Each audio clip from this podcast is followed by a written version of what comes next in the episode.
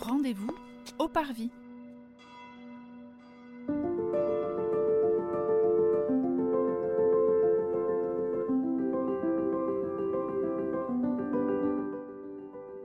Bonjour et bienvenue dans ce onzième épisode de notre série de podcasts qui vous propose de découvrir les églises du diocèse de Nanterre à travers un regard à la fois historique, culturel et catéchétique. Pour être informé de nos prochaines publications, n'hésitez pas à vous abonner.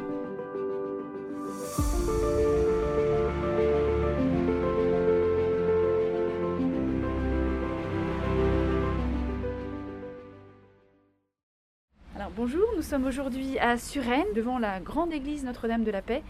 Nous sommes avec le père David Roux, le curé de la paroisse, et le père Philippe Saudret, euh, vicaire de la paroisse également. Oui, bonjour à tous, je suis le Père David et donc je suis heureux de vous accueillir ici dans cette, à Suresnes où il y a euh, quatre, euh, quatre églises dévolues au, au, culte catholique, latin en tout cas, parce qu'il y a aussi une paroisse maronite. Et euh, toutes ces églises sont assez récentes, construites après 1905 et euh, celle où nous sommes, Notre-Dame de la Paix, ne serait-ce que par son nom déjà, eh bien, a une histoire très intéressante liée à la fois à l'histoire du quartier et aussi à euh, l'histoire euh, l'histoire de, de, France de l'époque, cette recherche de la paix, en particulier entre la France et l'Allemagne. Mais je laisserai le, le, vicaire de la paroisse, le père Philippe Saudré, qui est aussi historien, en parler bien mieux que moi. Bon, eh bien, bonjour à tous. Peut-être euh, profiter un petit peu de ce moment pour euh, présenter un peu l'église Notre-Dame de la Paix. Alors peut-être que si on veut voir les choses, on est un peu obligé de euh, revenir un peu à l'histoire du quartier de la ville de Suresnes. Donc, juste de rappeler un peu ça rapidement, puisque la ville de Suresnes, dans le début du XXe siècle, c'est essentiellement une ville ouvrière avec beaucoup d'usines qui sont en bord de Seine et euh, des logements qui sont très insalubres. C'est la raison pour laquelle le maire de la ville, Henri Cellier, qui est maire à partir de 1919, décide de construire un quartier nouveau qui euh, permettrait de résoudre le problème du logement, mais plus que cela aussi, c'est-à-dire d'avoir, des quartiers avec euh, des logements bien construits, euh, des notions d'hygiène, etc. Et ce quartier-là, c'est ce qu'on appelle la cité-jardin. Et c'est exactement là où nous sommes euh, en ce moment qui est bien marqué avec euh, des logements qui sont en briques, qui sont euh, bien organisés, et avec aussi euh, tout un système de pensée de l'urbanisme. Euh, penser dans le plan des rues, penser également la place des jardins, des espaces verts, et la euh, perspective qu'on pourrait avoir, en fait, vue du ciel, puisque la meilleure vue de ce quartier-là, c'est vue d'en haut et pas tellement vue d'en bas.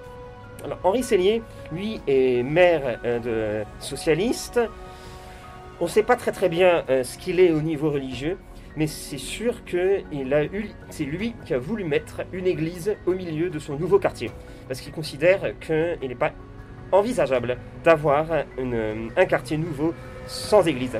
Alors ça, il faut un petit peu s'en étonner parce qu'à Suresnes, les relations entre l'église et la municipalité étaient plutôt assez mauvaises depuis la séparation de l'église de l'État, parce que un conflit au niveau de l'unique église de la ville, qui était l'église Saint-Lefroy, etc. Je passe les, les, détails. Alors, à la Cité Jardin, le maire Henri Cellier propose un terrain pour construire une église. Et le curé de Suresnes finit par accepter, en fait, cette affaire en en comprenant l'intérêt. Et c'est Henri Cellier qui impose également le vocable de l'église en demandant que ça soit une église dédiée à Notre-Dame de la Paix, parce que euh, comme à peu près la plupart des, euh, socialistes des années 1920 et 1930, il est très marqué par le pacifisme après euh, les horreurs de la Grande Guerre, de la Première Guerre mondiale.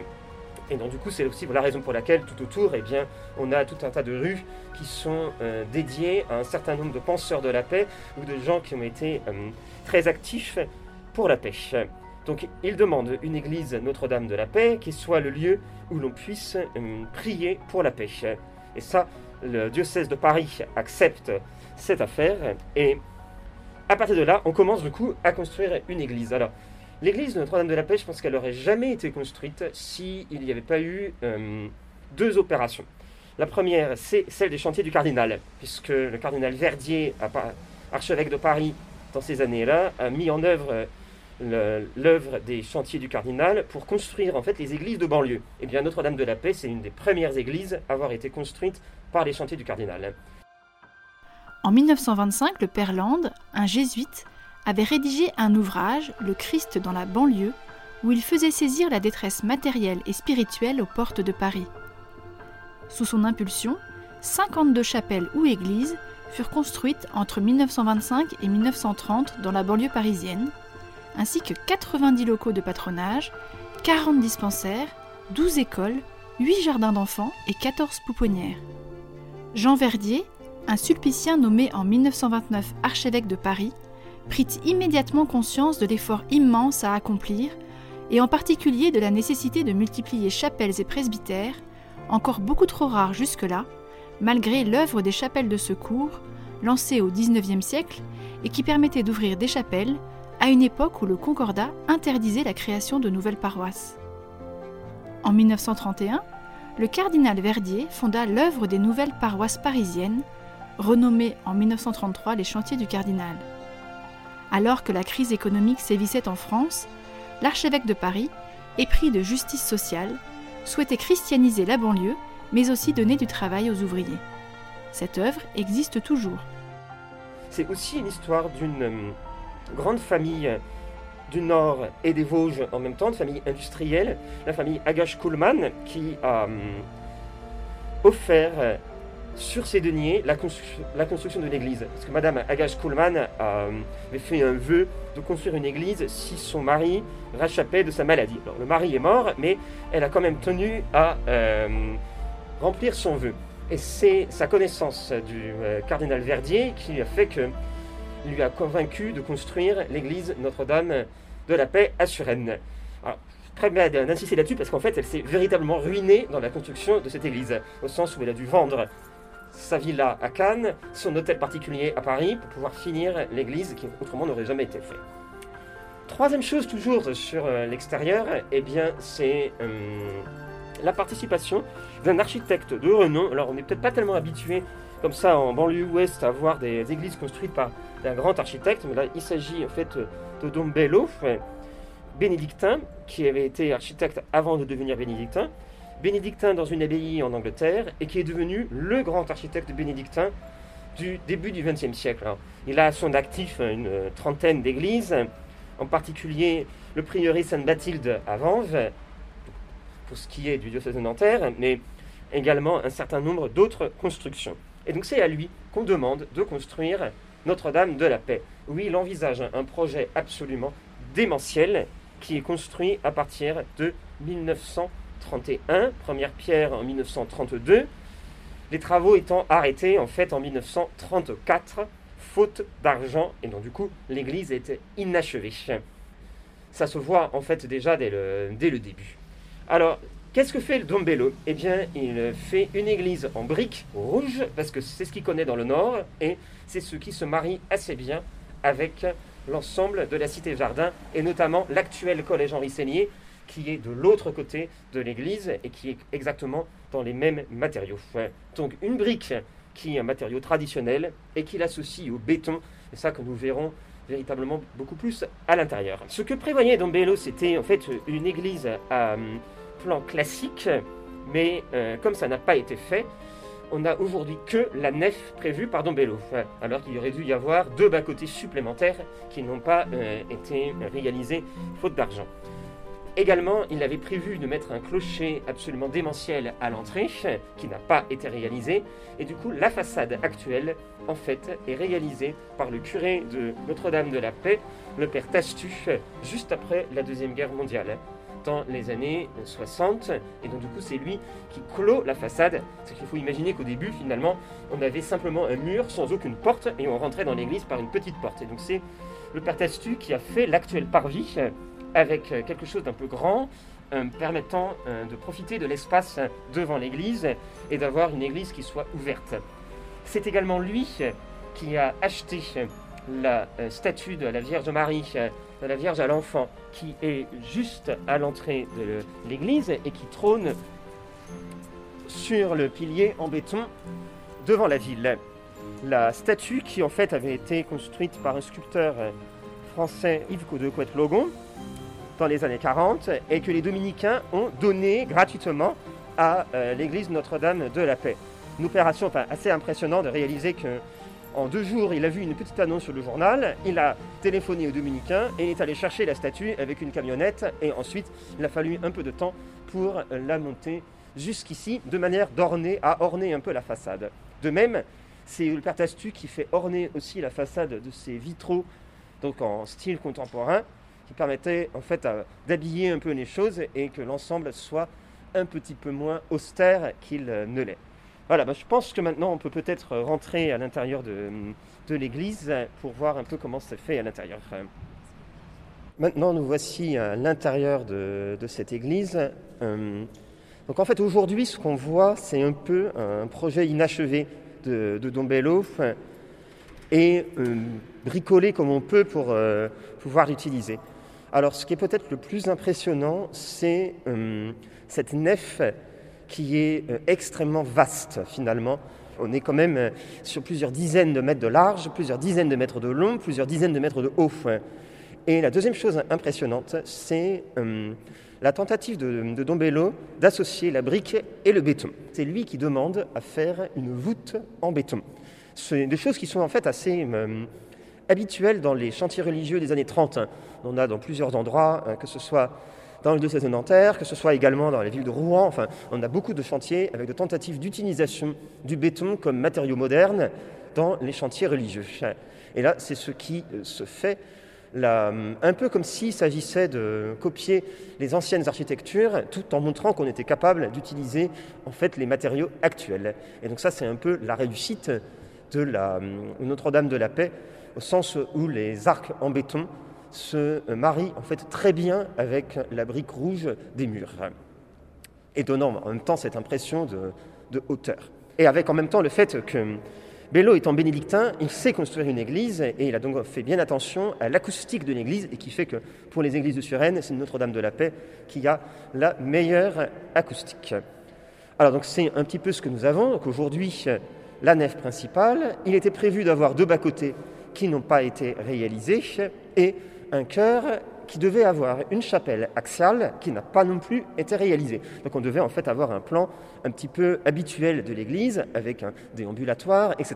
Donc tout cela n'a pas été fait et c'est pour cela que nous avons eh bien, ce mur de fond de cœur qui n'est pas complètement fini en fait et euh, demande à être terminé un jour. Donc ça c'était un petit peu la première chose qu'on peut voir dans cette église. Ce qui trône au centre de l'église, c'est une autre statue de la Vierge Marie, parce que la piété mariale est quand même assez importante à Suresnes. Alors, ce n'est pas la statue d'origine, en fait. Parce qu'à l'origine, il y avait une statue de la Vierge Marie beaucoup plus petite, qui n'était pas du tout euh, en haut, qui ne trônait pas de, de cette manière-là, et qui était mise, au contraire, sur le côté de l'église, à peu près au niveau de la porte en vitre à droite, et qui était simplement là. Alors personne ne sait exactement ce qui lui est arrivé. On raconte que euh, ce seraient des pompes funèbres qui pendant les obsèques l'auraient cassé, donc en déplaçant un cercueil. Toujours est-il qu'elle a disparu et il a fallu du coup en construire une autre. Donc l'actuelle a été sculptée eh bien, euh, dans les années également 1970 et est mise du coup ici. Et donc c'est une vierge à l'enfant, mais il s'agit en fait surtout de Marie Reine, puisqu'elle est couronnée et qu'elle est représentée un peu comme étant déjà au ciel, vu la hauteur à laquelle elle est. Marie Reine du ciel, Regina Celli, est l'un des nombreux titres de Reine de Marie, Mère de Jésus. Le titre dérive en partie de l'ancien enseignement catholique, selon lequel Marie, à la fin de sa vie terrestre, a été physiquement et spirituellement élevée au ciel et qu'elle y est honorée en tant que reine. Au 8e siècle, Saint Jean Damascène écrivait Quand elle est devenue mère du Créateur, elle est vraiment devenue reine de toutes les créatures. Dans son encyclique Acceli Reginam à la Reine du Ciel du 11 octobre 1954, Pie XII affirme que Marie mérite le titre de Reine du Ciel, car elle est mère de Dieu et que son fils Jésus-Christ est le roi d'Israël et le roi céleste de l'univers. En 1964, le Concile Vatican II déclare Marie reine de l'univers dans l'encyclique Lumen Gentium. Dernière chose peut-être euh, sur cette église, c'est que l'actuelle église est colorée, puisque nous avons tous ces piliers dans les tons bleus et jaunes, le bleu de la Vierge Marie. Ça, c'est euh, le père Olanier, dans les années 1940, qui a fait cette peinture-là, également pour embellir un petit peu une église qui était considérée comme étant austère. Comme l'église n'est pas achevée, il a fallu débrouiller, et du coup, derrière, on a euh, construit un petit euh, clocher minuscule où la cloche en fait est dans un garage permettant de, permettant de sonner. Mais je pense qu'on réalise parfois assez mal que l'église Notre-Dame de la Paix a été construite en fait sans aucun moyen, donc un petit peu avec les moyens du bord. Et comme au même moment, Assuren nous construisait une autre église qui était Notre-Dame de la Salette, qui elle n'a jamais été terminée, eh bien, euh, pas mal de matériel a été récupéré de Notre-Dame de la Salette. C'est-à-dire les cloches de Notre-Dame de la Paix sont celles qui avaient été prévues pour Notre-Dame de la Salette. Les grandes portes de Notre-Dame de la Paix sont celles qui avaient été prévues pour Notre-Dame de la Salette, etc. Pour essayer eh bien, de, de faire comme on pouvait. Voilà. Et après, on se retrouve du coup avec cette église qui trône au milieu de la, de la cité-jardin, et quand même quelque chose qui est une, une réussite d'ensemble, même si les choses sont assez épurées peu, euh, globalement peu figuratif. Voilà, alors nous avançons dans la nef, nous allons sur le côté gauche, au début, la première station du chemin de croix, qui est euh, ce chemin de croix est très figuratif. Donc vous imaginez, chaque tableau fait à peu près un mètre en largeur, 60 cm en hauteur avec le, le, haut arrondi, et chaque fois des personnages très visibles, très bien figurés, avec des traits assez nets et des habits colorés. Par exemple, quand on la première station où c'est Jésus qui est conduit devant Pilate, on voit bien Jésus avec une longue robe de couleur jaune, qui en harmonie avec le bandeau du bas où il y a écrit première station, hein, et euh, sur, tous les, sur les 14 stations, il y aura toujours écrit le, numéro de la station sur un bandeau de fond jaune, de la même couleur que la robe de Jésus. Les deux soldats autour de lui ont des justes corps, un bleu, l'autre vert, avec l'épée très visible à la ceinture de l'un des deux. Et Pilate, eh bien, qui est en train de se laver les mains, je, vous voyez bien pourquoi, avec une, une assiette très visible, et lui a une grande toge rouge. Et ainsi, on va avoir des personnages qui vont euh, que l'on va retrouver de tableau en tableau. Jésus, bien sûr, avec essentiellement ces couleurs-là, le rouge, le, le, le, jaune beige là pour la robe de Jésus, puis le bleu et le vert. Et donc, comme le chemin de croix, c'est un, voilà, c'est un, un, itinéraire spirituel qui est proposé aux croyants, en particulier le, vendredi saint, hein, au moment du chemin de croix, alors qu'il peut être bien midi, à 15 heures, pour revivre avec le Seigneur eh bien, son procès, et puis sa crucifixion et sa mort. Le chemin de croix est une tradition qui s'est fixée autour du XIVe siècle. Les franciscains de la custodie de Terre Sainte invitent alors les pèlerins à participer à des exercices spirituels sur la Via Dolorosa à Jérusalem. Pour ceux qui ne peuvent s'y rendre, ils reproduisent ensuite le parcours du Christ dans des petits sanctuaires extérieurs, tout d'abord en Italie. D'abord privilège franciscain, ce n'est qu'en 1862 qu'un décret du Saint-Siège permet aux prêtres d'ériger eux-mêmes un chemin de croix dans leurs églises. Les chemins de croix font alors office de mini-pèlerinage en esprit. Ils touchent celui qui l'entreprend sous trois aspects, tant physiques que spirituels la marche, la méditation et l'intercession.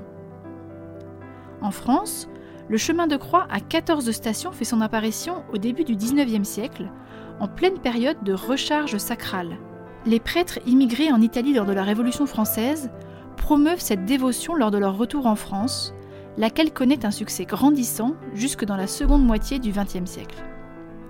On y ajoute parfois une quinzième station, celle du tombeau vide et de l'espérance de la résurrection.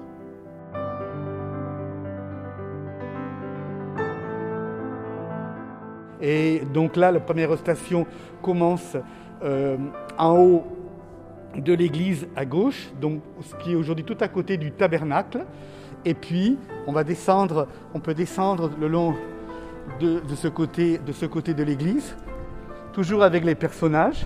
C'est le cas sur les 14 tableaux. Eh bien, les visages sont bien mis en évidence en, en relief de doré. Entre la 8e et la 9e station a été construit le, baptistère qui est euh, en marbre avec deux parties, hein, et puis euh, les inscriptions alpha, oméga et le, le, hein, vous savez, les deux premières lettres du nom Christ.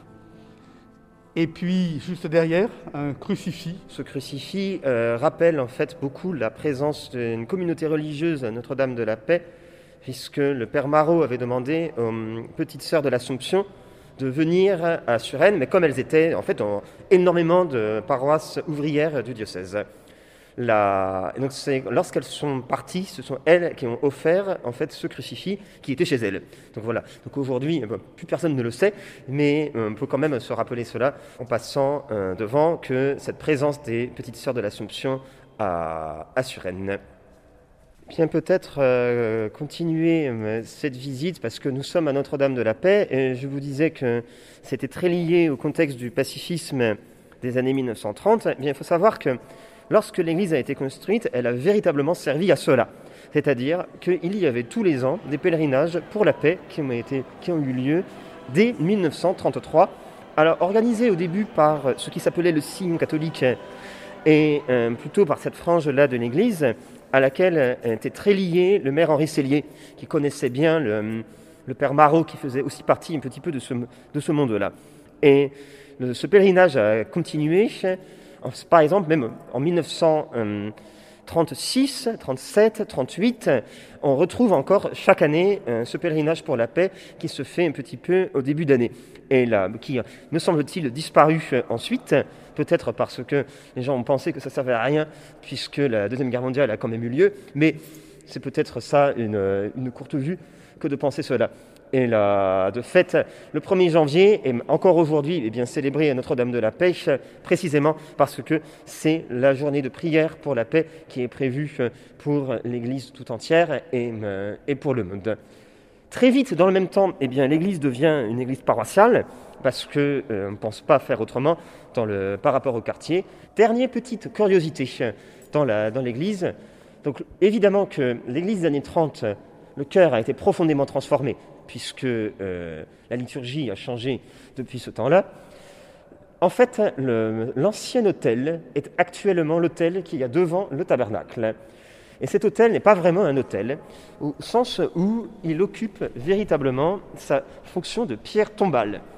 À savoir que Madame Agache Kuhlmann, dont je vous ai parlé tout à l'heure, euh, qui a payé euh, l'église, a souhaité que son mari mort en dépit de son vœu, soit enterré à l'intérieur de l'église Notre-Dame de la Paix.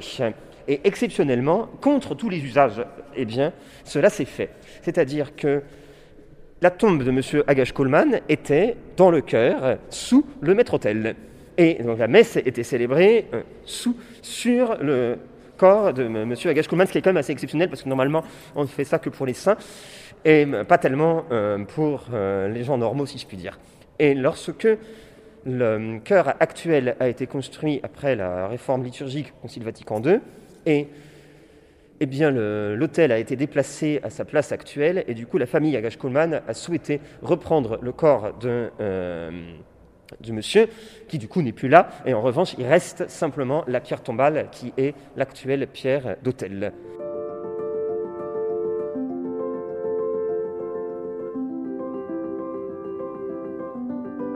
Vous qui êtes le curé de la paroisse, qu'est-ce que vous pouvez dire aux gens qui ont envie de venir voir cette église? Voilà, alors cette, euh, euh, cette église est très facilement accessible, puisque soit en voiture, soit avec le bus qui s'arrête devant.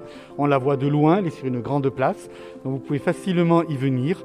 À l'origine, évidemment, il y avait un curé pour chacune des, des cinq lieux de culte de Suresnes. Aujourd'hui, il n'y en a plus que quatre depuis quelques mois. Et il y a maintenant un seul curé pour l'ensemble. Donc il n'y a plus de prêtres qui habitent sur place, mais un foyer d'accueil, comme il y a dans le diocèse de Nanterre, qui euh, ouvre l'église tous les matins et... Euh, et tous les soirs. Alors là, le foyer d'accueil va partir un petit peu, mais euh, à partir de la rentrée prochaine, l'église redeviendra ouverte, sera ouverte tous les jours le matin et fermée le soir, éclairée, donc vous pouvez venir et y prier. Et à partir de la mi-janvier, ce sera le, le jeudi et le samedi. Merci pour votre écoute. Nous espérons que vous avez apprécié de parcourir avec nous l'église Notre-Dame de la Paix à Suresnes. N'oubliez pas de vous abonner pour être informé des nouvelles publications et partagez ce podcast autour de vous. Nous vous donnons rendez-vous début mars pour le douzième épisode de Rendez-vous au Parvis.